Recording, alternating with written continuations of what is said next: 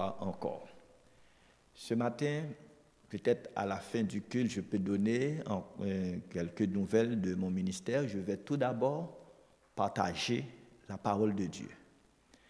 Quelque chose que Dieu m'a mis à cœur de partager ce matin. Et je suis sûr que le Seigneur va faire c'est comme, comme, un booster. Le Seigneur va, faire quelque chose, l'Esprit de Dieu va faire quelque chose dans votre cœur et dans votre vie. Nous aimerions tout d'abord faire la lecture, la lecture de la parole de Dieu. C'est dans le psaume 84. Le psaume 84.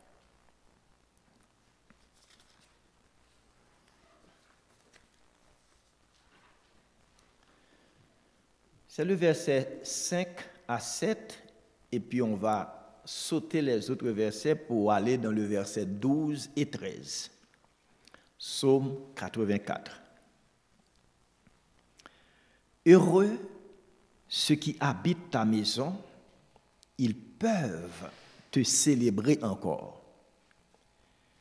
Heureux ceux qui placent en toi leur appui, ils trouvent dans leur cœur des chemins tout tracés. Lorsqu'il traverse la vallée de Baca, il la transforme en un lieu plein de sources. Et la pluie la couvre aussi de bénédictions. Verset 12 et verset 13. Car l'Éternel Dieu est un soleil et un bouclier.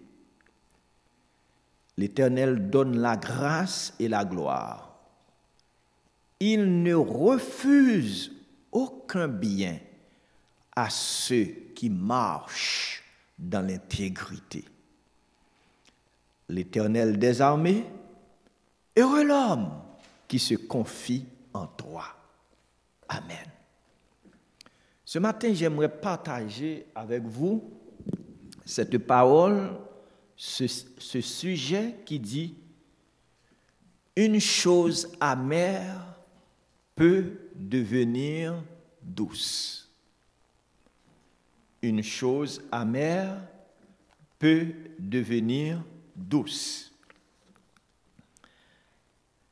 Et changement, c'est-à-dire le mot changement, c'est une chose, c'est quelque chose qu'on réclame. Le changement. Partout, on réclame, dans ce dernier temps, le changement. Vous pouvez en rendre compte que beaucoup de candidats qui aspirent à une poste politique souvent prônent ce mot changement c'est toujours, ils vont changer ça. On va changer les choses. Si vous me votez, et si suis, si j'ai accès à la présidence, ça va changer.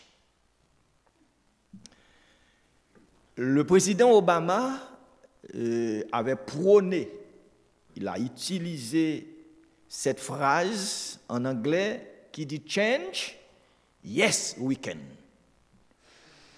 Changement, oui, nous le pouvons. Mais ce matin, nous, nous parlons de quelque chose amer qui peut devenir douce. Une chose amère peut devenir douce. Tout d'abord, on va dans l'adjectif amer. L'adjectif amer, c'est un mot qu'on place toujours devant un boisson, un aliment ou une substance que les gens trouvent désagréable. Donc, c'est le goût amer d'une substance. Et on peut dire dans le deuxième sens, dans le sens figuré, on attribue tout ce qui est pénible, tout ce qui, tout ce qui est problématique, tout ce qui est horrible comme des choses amères. Personne n'aimerait pas avaler une chose amère. Nous, nous aimerions toujours avaler quelque chose douce, une substance douce.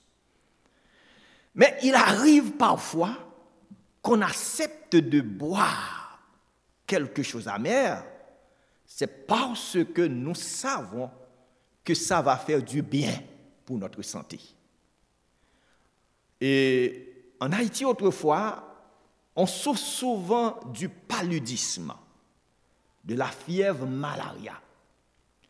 Et il y avait, tellement cette fièvre dans l'île tout le monde connaît la prescription, combien de comprimés qu'on doit prendre. On peut, on peut se traiter à la maison du paludisme parce qu'on connaît déjà le traitement. C'est 10 comprimés de chloroquine, 4 le premier jour, 3 le deuxième jour et 3 le troisième jour. Mais ce comprimé est tellement amer il faut mettre tout d'abord de l'eau dans la bouche. Et quand on met les comprimés, il faut les avaler rapidement. Et même quand on les avale rapidement, ça laisse toujours un goût amer qui tressaille le sang, qui tressaille les cheveux. Et quand j'étais petit, je souffrais souvent des crises d'asthme. Ma grand-mère, à chaque crise, elle me prépare une potion, un médicament, une boisson que ma grand-mère compose avec le mentègue, c'est-à-dire la graisse du porc. Il, fait il, fait, il met ça dans la marmite au feu pour que ça transforme en huile. Et ma grand-mère ajoute beaucoup de gouttes d'aloe vera et il verse du café amer très fort. Et vous savez, autrefois, les enfants ne doivent pas rouspéter les adultes, les grands. Il faut totalement, totalement soumettre et obéir. Et quand ma grand-mère me dit avec son autorité, bois, prends ça, enfant, et bois ça, je n'ai qu'à obéir.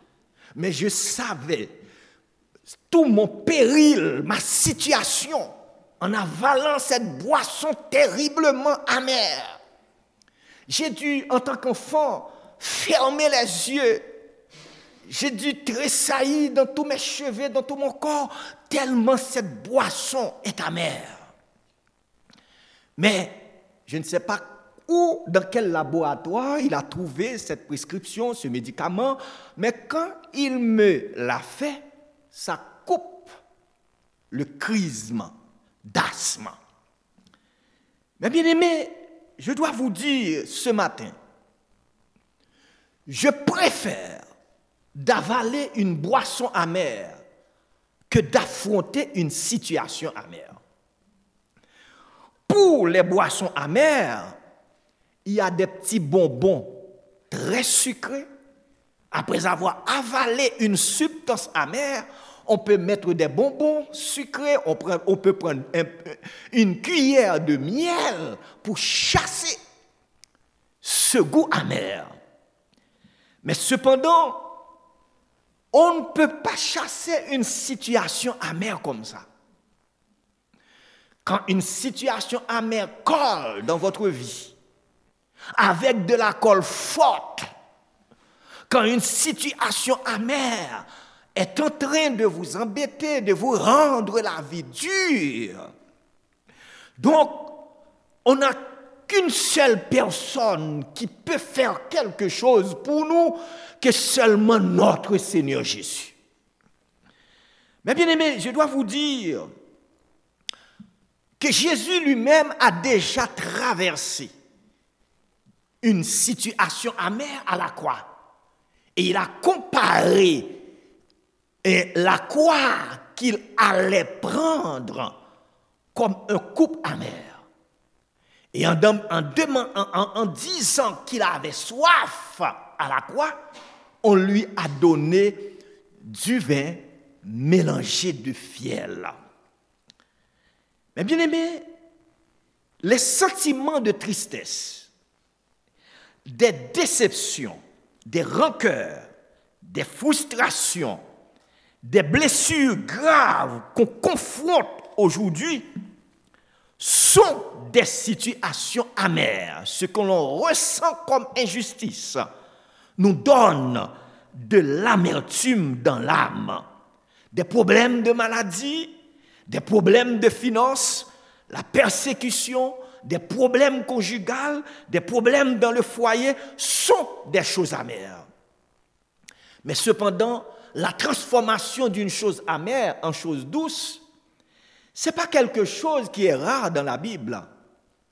Nous trouvons dans plusieurs endroits, dans plusieurs endroits, où Dieu a pu transformer une chose amère en chose douce. Je dois vous dire que Dieu est le plus grand chimiste de l'univers. Les chimistes de cette terre peuvent transformer peut-être une boisson amère en une boisson douce. Mais Dieu l'a fait de façon miraculeuse, sans posséder d'aucune chose. Mais il peut aussi changer des situations amères en, une situation douce. C'est pour cela que nous avons fait cette lecture qui dit, ouais, ceux qui placent en toi leur appui, ils trouvent dans leur cœur des chemins tout tracés. Lorsqu'ils traversent, alléluia, la vallée de Baca, ils la transforment en un lieu plein de sources. La pluie la couvre de bénédictions et leur force augmente pendant la marche. Nous trouvons dans la Bible des endroits où Dieu a pu changer des choses amères en choses douces. Et le premier endroit que Dieu a fait ça, nous avons vu dans la Bible, dans Exode chapitre 15, les versets 23 à verset 25, où Moïse conduisait le peuple vers Canaan. Mais en arrivant dans le désert, dans un endroit qu'on appelle Mara, il n'y a, a point d'eau pour que les troupeaux et que le peuple puisse boire. Et le peuple, ce peuple qui n'a pas la foi, ce peuple au couade, commence à crier à Moïse où nous allons trouver de l'eau pour boire? Est-ce que vous nous avez amenés ici pour mourir de soif avec nos femmes, nos enfants et nos troupeaux?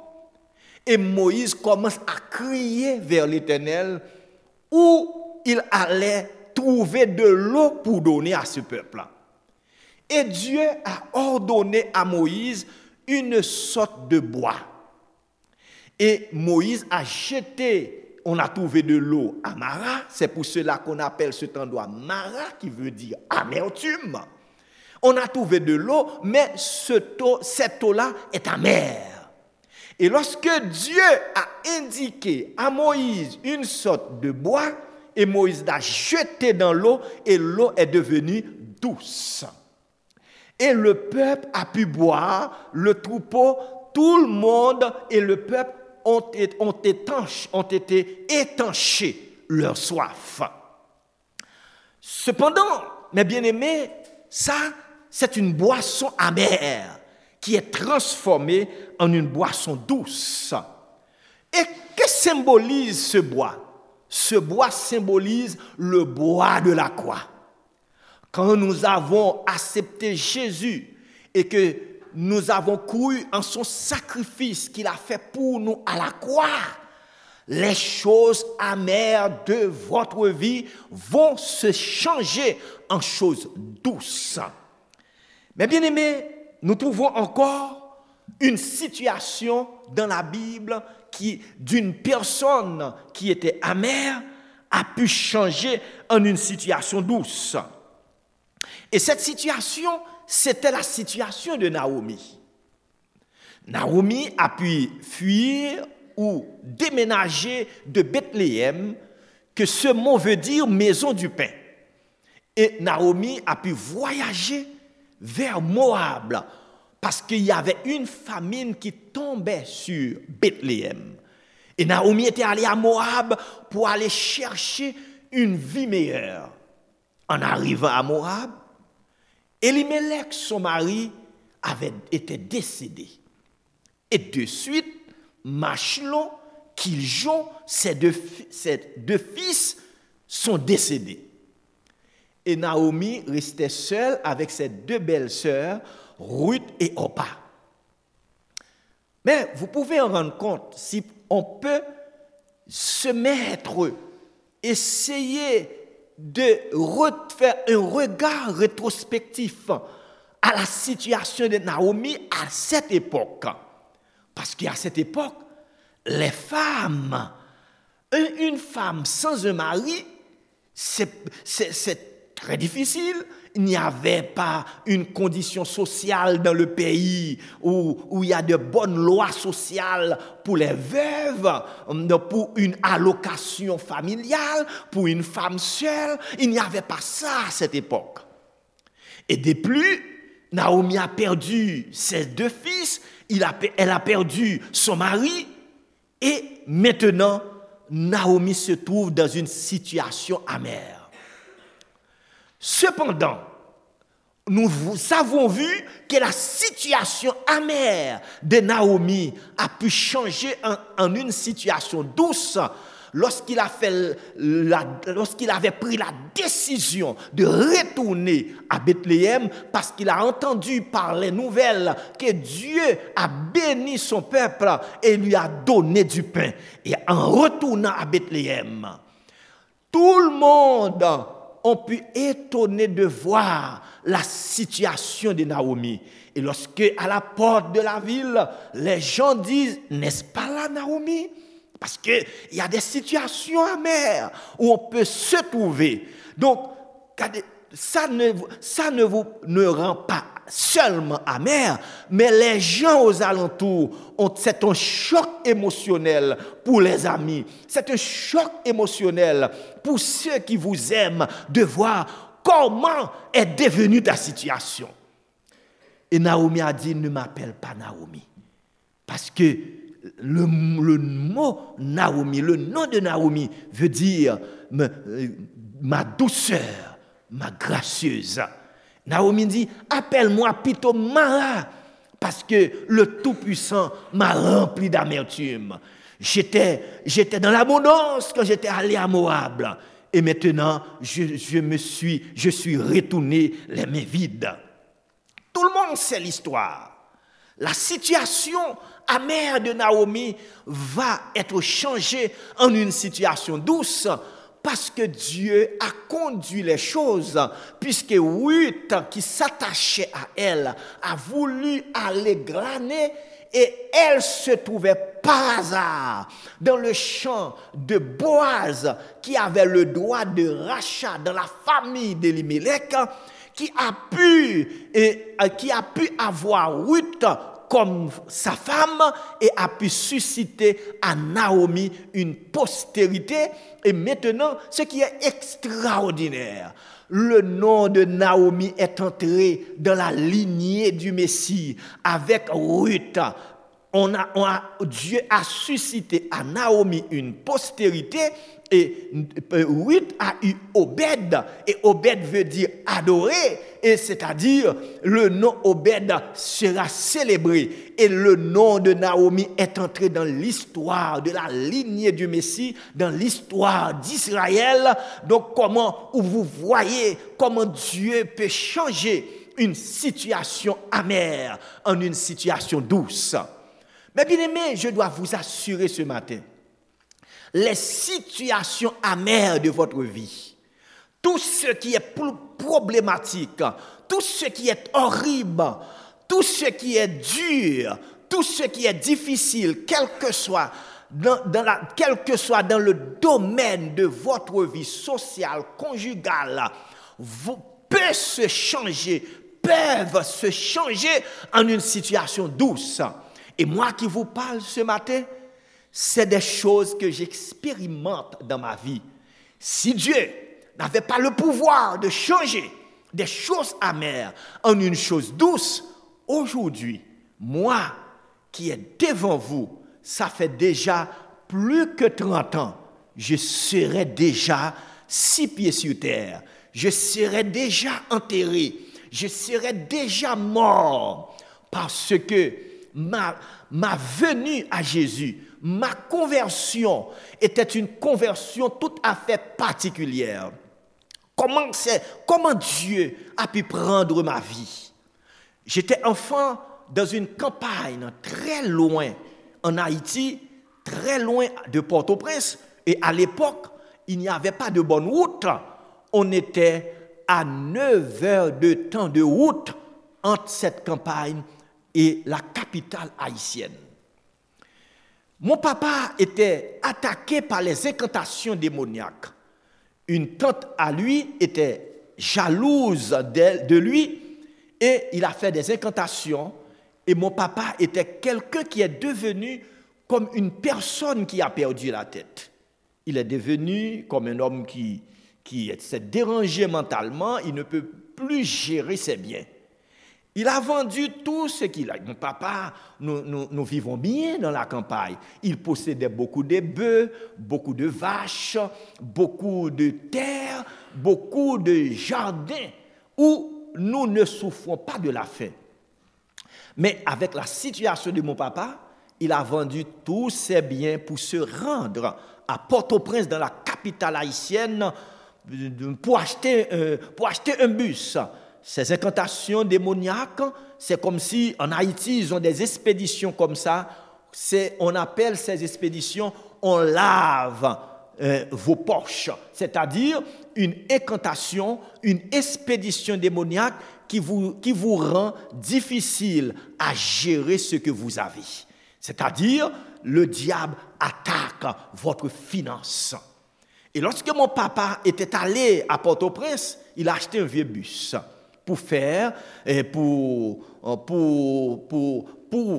faire du taxi. Pour faire du taxi, ce qu'on peut appeler un minibus qui fait le Uber, le taxi. Donc c'est comme ça, on s'appelle ça. C'est comme ça, on, on s'appelle ça ici aujourd'hui. Mais un jour, un gros camion a percuté le bus et le bus a totalement détruit. Et avec les, vieilles pièces de, la voie, du, bus, du minibus, il a vendu ça euh, dans, des garages. Il a trouvé quelques sous prêtés. il a acheté, il était allé, il ne trouve rien à faire. Il était allé dans un marché où on vendait des bœufs.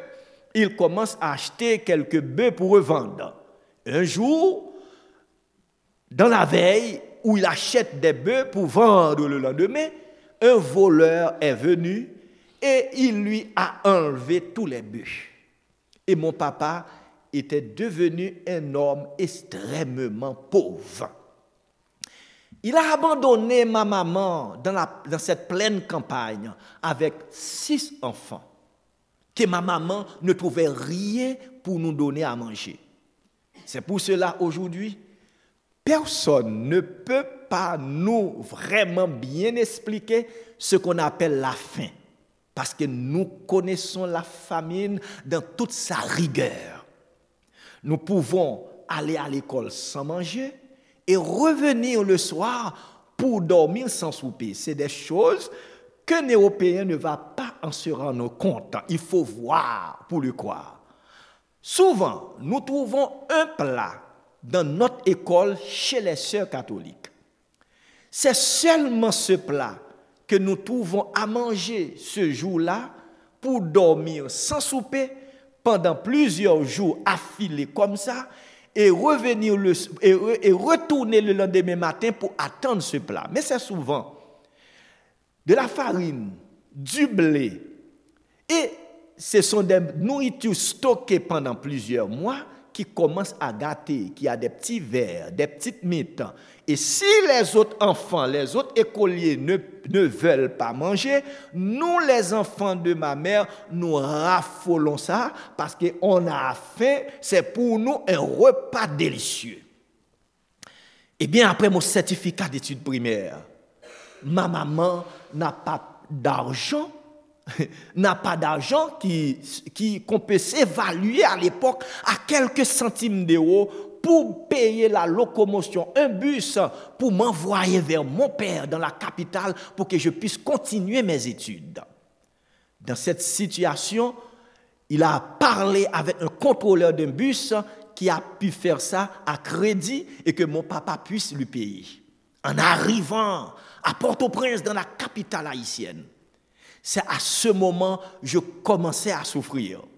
Mais vous allez voir, mes bien-aimés, que dans la campagne, nous pouvons marcher les pieds nus.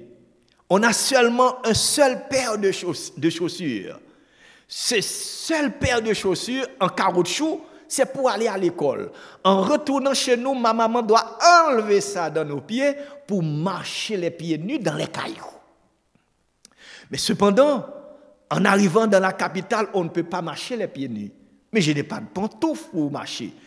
Ma tante, où j'étais chez elle, est allée dans des poubelles, prendre des vieilles chaussures qu'on jette pour couper à, l'arrière pour, me faire des pantoufles.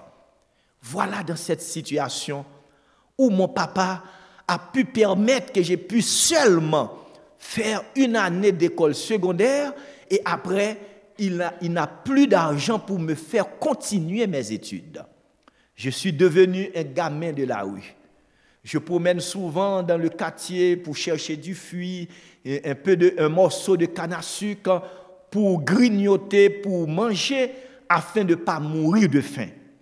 Et c'est dans cette situation où je ne pouvais pas aller à l'école que j'ai rencontré une jeune fille qui me parlait pour la première fois de Jésus. Je ne savais jamais cette histoire, que Jésus peut me sauver ma vie, que Jésus peut transformer ma situation amère en une situation douce. Mais lorsque cette jeune femme me parlait de Jésus, ça m'étonne souvent. Et puis je commence par et l'a répliqué, mais j'ai dit, il m'a dit, Dieu t'aime, Dieu peut te sauver, Dieu peut changer ta situation. J'ai dit, mais non, Dieu ne m'aime pas. Il dit, mais oui, Léopold, pourquoi tu dis ça? Pourquoi tu dis Dieu ne t'aime pas? Je dis, mais si Dieu m'aime, il doit me donner la nourriture pour manger, il doit me donner des habits, j'ai un seul pantalon, j'ai une seule chemise. Mais elle me disait toujours, quand je veux lui convaincre que je ne veux plus aller à l'église avec un seul pantalon, une seule chemise, il me, Dieu l'a donné une sagesse pour prendre la Bible. Elle va dans Genèse. Elle me dit, voyez Léopold, Dieu a tout créé avant de créer l'homme. La nourriture avant tout, l'argent avant tout, les richesses de la terre avant tout. C'est le péché qui a fait ça. Je, je vous assure, je t'assure, si tu te fais, si tu te remets à Jésus, les choses vont se changer. Mais je ne veux pas qu'il me convainque parce que intérieurement, j'étais révolté de ma situation.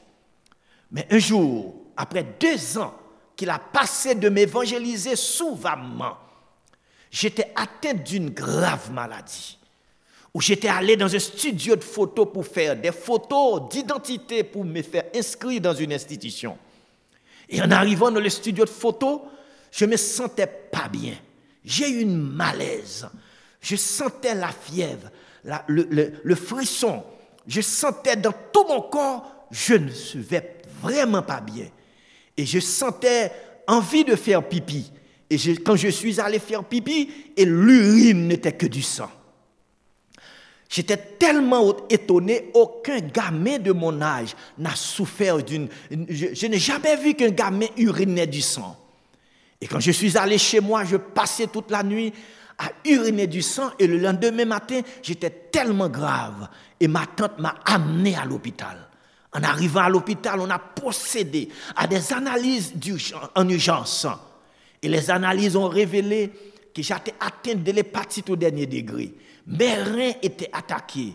Et en plus, je souffrais dans mon sang la fièvre jaune, la malaria et la typhoïde. les médecins ont dit à ma tante, il faut aller avec le génome pour mourir en famille.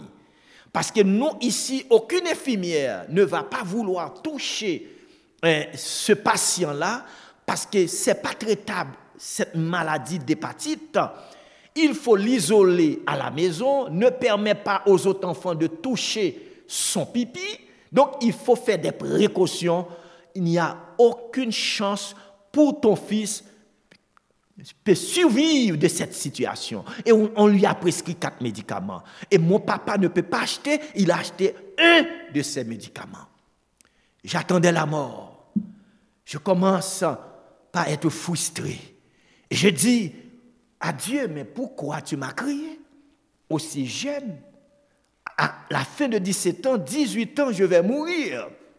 Mais comme le quartier, ce n'est pas un grand quartier, tout le monde la nouvelle a pu se répandre dans, tous les endroits que Léopold est dans ses derniers jours. Léopold est dans son dernier moment. Et la, nouvelle est parvenue dans, les oreilles de cette jeune fille qui, en tant que Léopold est gravement malade, elle a formulé le projet de venir une dernière fois pour m'évangéliser.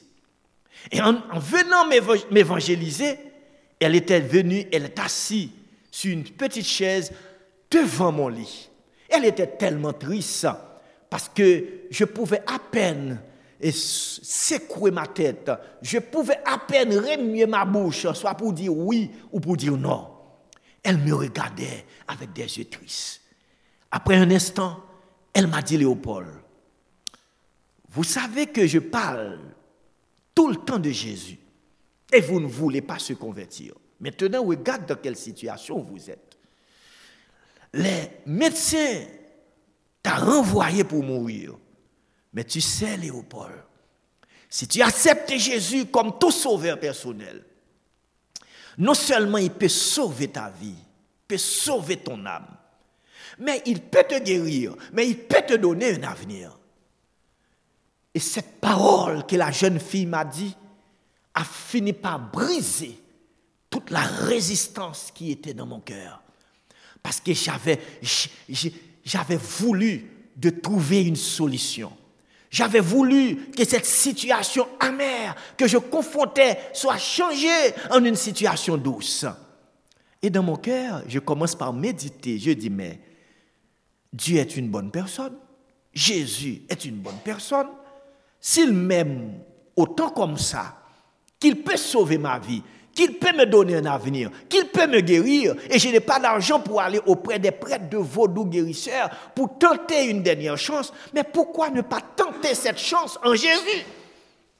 Et cette jeune femme, j'ouvre la bouche et lui dis, est-ce que tu penses que Jésus peut me guérir dans la situation où je suis? Il me dit, oui, il peut te guérir. Mais ce oui sort tellement avec assurance, j'ai fini par croire qu'effectivement, Dieu peut me guérir. Cependant, mes bien-aimés, il m'a demandé de... Il m'a dit, mais comment, que, que ferai-je pour trouver cette délivrance? Elle m'a dit, ferme les yeux. Elle a longé la main. Elle a fait une simple prière. Parce que dans la cour de ma grand-mère, dans le sud d'Haïti, quand les gens sont malades, on fait appel aux prêtres guérisseurs de vaudou, on fait appel aux prêtresses, on allume des bougies, on fait des démonstrations, on chante des vieux chants de diaboliques. Je croyais, il peut avoir une démonstration pour que je sois guéri, soit mon petit lit puisse trembler, ou la chambre puisse trembler pour que je suis sûr que je sois guéri. Mais elle a fait une simple prière, elle m'a fait répéter la prière du pécheur, Seigneur Jésus, je te demande pardon pour mes péchés. Maintenant, je suis sûr que je suis sauvé. Ton sang à la croix m'a lavé, m'a purifié. Et il m'a fait répéter toutes ces prières. Merci pour ton salut que tu me donnes aujourd'hui. Merci pour ta guérison à la croix. Tu as pris toute ma maladie et, tu me, et, tu me, et, par tes maîtrissures, je suis guéri. Et quand il a fini de, de prier, une simple prière, J'étais totalement étonné. Et puis, je dis aussi simple comme ça, il m'a dit, il m'a serré la main, Jésus t'est guéri, et je vois qu'il n'a pas peur de ma maladie, Jésus t'est guéri, Jésus te, te sauve, Jésus te délivre. Il dit, aussi simple comme ça, aussi simple comme ça, elle est partie. Mais ce qui m'a étonné, je sentais qu'il y avait beaucoup d'anxiété, beaucoup de peur, beaucoup d'inquiétude en moi qui sont partis je sentais dans mon cœur, il y a une fraîcheur. Je me sentais libre. C'est comme des fardeaux qui tombent. Je ne pouvais pas expliquer la nouvelle naissance. Je ne pouvais pas expliquer à l'époque la régénération. Mais je me sentais d'une autre personne. C'était la nouvelle naissance, la présence du Saint-Esprit de Dieu qui était venu dans ma vie. À mon grand étonnement, le lendemain, je me sentais tellement bien sur le lit, et puis je n'ai plus de douleur, plus de symptômes, plus de fièvre, plus de frissons. Et puis j'ai dit, mais je me sentais bien. Est-ce que je vais essayer de m'asseoir? Je m'assis, moi seul, je n'ai rien. Une idée m'est revenue, mais tiens-toi debout. Je me suis levé devant mon lit et je ne tombe pas. Je dis, ah, il y a une puissance chez les chrétiens. Ce Jésus-là qu'on me parlait, c'est un Dieu puissant. Je suis sûr maintenant, je suis guéri. Le lendemain, je marche dans, toute la maison. Après, je marche dans la cour. On, me parlait d'une église qu'on organise des réunions de réveil. Je croyais que c'était une réunion pour des collections de réveil pour vendre. Je dis, c'est quoi ça, réveil? Mais il me dit, non, ce n'est pas des réveils, des appareils qu'on regarde l'heure, mais c'est des réunions où les gens se rassemblent, ils chantent, ils prient ils dansent pour le Seigneur et un prédicateur prêche la parole et puis on invite les gens pour qu'on puisse prier pour eux. Eh bien, si c'est comme ça, j'y vais, c'est trop beau parce que je, je vais demander aux gens de prier pour moi parce que je me sens bien maintenant. J'étais allé dans, cette réunion de réveil. Et quand je me suis arrivé, il n'y a même plus un, réveil. C'était une réunion de réveil spirituel. Alléluia. Donc, je chante avec les gens, je prie avec les gens, on me fait avancer pour prier pour moi et on a prié pour moi. Depuis ce jour, je n'ai jamais eu plus que 30 ans. Je n'ai jamais eu cette maladie. Dieu m'a totalement guéri. Dieu m'a totalement délivré. L'urine est devenue claire comme de l'eau pure. Il n'y a plus de sang dans mon urine. Mes reins ont été reconstitués. Je n'ai plus de problème rénal. Je n'ai plus de problème de typhoïde. Sans les médicaments, sans le secours des médecins, je suis totalement guéri. C'est pour cela avec assurance, je vous assure ce matin que les choses amères de votre vie vont se changer en choses douces. Ce matin, en méditant un peu hier soir sur le message, l'Esprit de Dieu m'a dit, il va y avoir des personnes dans l'Assemblée que leurs choses amères eux-mêmes c'est qu'ils ne veulent pas se pardonner. Ils ne veulent pas se pardonner en fonction des erreurs qu'ils ont commises avant, en fonction des problèmes, peut-être par leur propre euh, euh, négligence ou des erreurs, ou des choses mauvaises qu'ils ont commises malgré Dieu leur parle, la Bible leur parle, qu'ils sont pardonnés, que Dieu leur a délivrés. Ils ont toujours une inquiétude, une peur. Ils n'ont pas l'assurance dans la parole de Dieu. La parole de Dieu est une épée à deux tranchants. Donc la parole de Dieu, c'est la parole de Dieu, c'est la puissance qui délivre, la puissance de la parole de Dieu. Quand vous lisez la parole de Dieu et quand Dieu vous dit une chose, vous devez croire ce que Dieu vous a dit, c'est vrai. Il faut se pardonner. Donc, il faut se pardonner vous-même. Il, faut pardonner les autres, mais il faut aussi se pardonner vous-même. Il y a des gens dans l'Assemblée qui souffrent des sentiments de culpabilité. Ils se sentent toujours coupables, mais souvent d'une erreur depuis des années, une erreur récente. Mais si vous avez prié Dieu, si la parole de Dieu te dit, si tu confesses tes péchés, Dieu te pardonne. Il faut se pardonner toi-même pour être libéré, alléluia, pour entrer dans cette joie que nous venons de parler dans les chants, pour entrer dans cette joie que les enfants ont chanté, pour entrer dans cette joie, que le thème du culte, je ne savais pas, c'est ce thème qu'on allait, que le président ou la présidente du culte allait prôner, allait employer ce matin. Je ne savais pas si le message qui va être prêché, que Dieu m'avait donné, va être en collaboration avec les chants, avec le culte. Les choses amères de votre vie doivent se changer en choses douces. C'est Dieu seulement qui peut faire ça. Il faut faire l'application de cette parole dans votre cœur. Il faut que vous vous pardonnez vous-même. Il faut se pardonner soi-même. Il faut que enlever les choses amères de votre vie qui rend votre vie amère. Les choses amères de votre vie ce matin je suis sûr. Et je remercie le Seigneur. Et j'ai l'assurance en lui. De la même manière que les choses amères de ma vie ont été changées en choses douces. Et les choses amères de votre vie ce matin sont changées. Alléluia. Par la foi en Dieu, je vous ai dit ça. Les choses amères de votre vie sont changées en choses douces. Entre dans la joie du Seigneur. Entre, réjouis de ce que Dieu a fait pour toi socialement, spirituellement, les changements qu'il a apportés dans votre vie, dans votre foyer. Et si les changements ne sont pas encore apportés, soyez en assurés, avoir la foi que les choses amères dans votre vie vont se changer en choses douces. Merci Seigneur. Amen. Que Dieu vous bénisse. Juste avant de vous donner un tout petit peu de nouvelles, j'aimerais prier pour vous. J'aimerais prier pour vous. Et s'il y a quelqu'un en particulier qui aimerait une prière spéciale, il peut se lever, se mettre debout là, ou là où il est, là où elle est. Et puis moi, je peux allonger les mains et que je fasse cette prière. Donc on va prier maintenant. Seigneur Dieu Tout-Puissant, nous te disons merci pour ta grâce dans notre vie. Ton amour nous dépasse. Ton amour dépasse notre imagination. Ton amour dépasse de tout ce que l'homme pourrait penser. Ton amour est immense. Ton amour va là où nous ne pouvons pas aller. Ton amour te fait descendre jusqu'aux enfers pour libérer les captifs. Ton amour est immense, plus immense que les océans, plus immense que l'univers. Et ton amour un jour nous a croisés sur la route de la vie. Et cet amour nous a tirés à toi.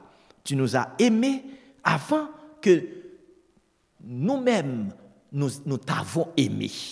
C'est pour cela ce matin, par cet amour immense que tu as dans ton cœur, que tu as pour nous, nous avons de l'assurance que les choses amères de notre vie vont se changer en choses douces. Seigneur Dieu Tout-Puissant, va dans les foyers, va maintenant dans les cœurs de tous ceux qui sont ici présents, même euh, dans les foyers, dans la maison, de tous ceux qui sont présents ici. Amène la guérison. Touche les cœurs des maris, des femmes qui ne sont pas encore convertis, des enfants qui ne sont pas encore venus et qui sont rebelles à la parole. Seigneur Dieu, tu vois comment ces choses parfois nous mettent dans la méditation, nous mettent dans des réflexions, Seigneur Dieu.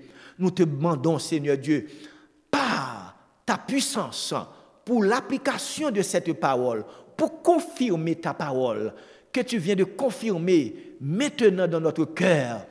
Va dans les cœurs de nos enfants, dans les cœurs, Seigneur Dieu, d'un ou des maris qui, ne sont pas encore convertis d'une femme, Seigneur Dieu, pour des membres de cette Église qui ne sont pas encore convertis. Agis, cher Seigneur Dieu. Amène la consolation dans les cœurs, l'amertume, les frustrations, la désolation, Seigneur Dieu, les blessures fortes nous qui nous ont frappés, Seigneur Dieu, qui nous rend amers, cher Seigneur Dieu. Quelqu'un que nous avons beaucoup aimé, qui nous ont trompés, Seigneur Dieu, ou qui nous ont blessés, Seigneur Dieu. Quelqu'un que nous avons investi dans leur vie, Seigneur Dieu, que nous avons beaucoup aimé, Seigneur Dieu, qui nous ont blessés chasse ces amertumes. Seigneur, amène la douceur, amène la joie, amène le changement parce que tu es grand, tu es tout-puissant. Guéris les cœurs, guéris les corps physiques qui sont malades aujourd'hui, de la même manière que tu as pu faire ce miracle dans mon corps physique. Seigneur, après plus que 30 ans, je suis encore existé et tu, m'as appelé et tu t'es servi de moi, cher Seigneur Dieu, comme prédicateur qui, a, prêche la parole dans plusieurs pays du monde. Seigneur, je te remercie et je te rends gloire pour cela. Que ton nom soit loué. Seigneur Dieu, qu'il puisse avoir un témoignage dans cette assemblée, un témoignage parmi les gens qui, sont, qui ont écouté cette parole. Et nous te prions ainsi au nom de Jésus, au nom de Jésus, au nom de Jésus. Amen. Amen.